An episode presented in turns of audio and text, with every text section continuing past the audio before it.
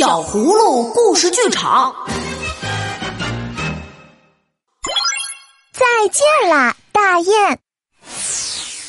唉，天气越来越凉爽了，秋天好舒服呀。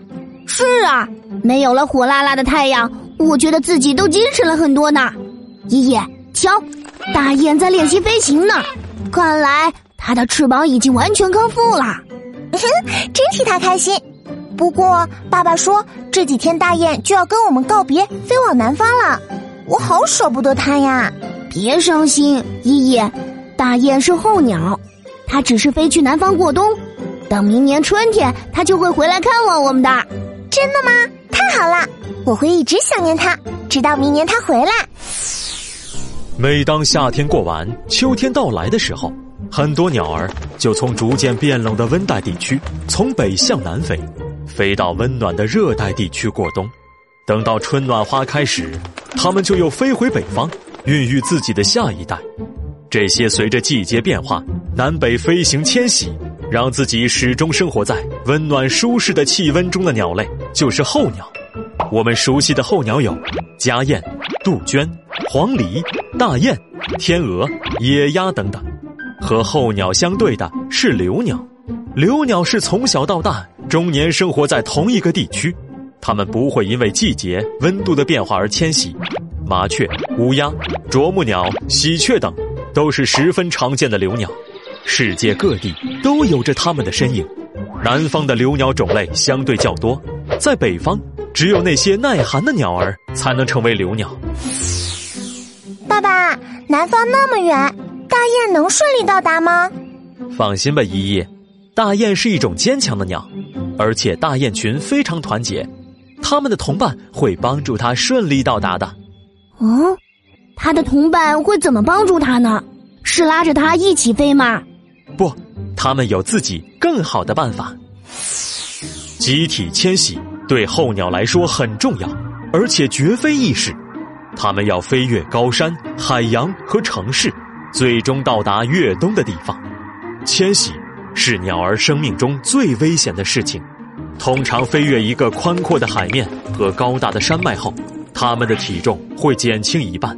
迁徙的途中要抵挡饥饿、狂风暴雨和人类的捕杀。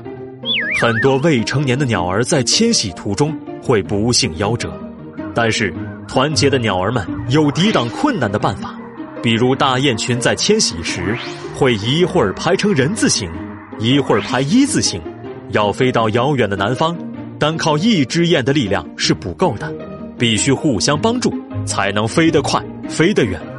领头的大雁健壮而有力，扇动翅膀形成气流；老弱病残的大雁飞在中间，气流托举着它们，可以节省体力，不致落单。它们排列整齐，遇到敌人时可以迅速散开，不至于相互碰撞。迁徙的鸟儿们有着自己的性格。科学家在候鸟身上安装了探测仪器，发现有的鸟儿选择一口气飞越大海，用七十七个小时就抵达了温暖的越冬地点；而有的鸟儿则是慢性子，它们沿着海岸线像旅行家一样，慢悠悠的飞飞停停，要花费整整五十多天才到达相同的地点。咦，小可，你们瞧，大雁的同伴飞过来了。看来他们今天就要启程去往南方了。哦，大雁在跟我们道别呢，去吧，大雁，跟你的同伴一起飞吧，再见了，再见了，大雁，一路平安，我们等你回来。嗯，希望每一只候鸟都能平安抵达，来年春天再见了。小小的身体里有大大的力量。候鸟克服困难，飞越千万里；候鸟不畏严寒，熬过凛冬。每一只鸟儿都是勇敢的化身，爱护鸟类，让美好的小生灵为自然增姿添彩。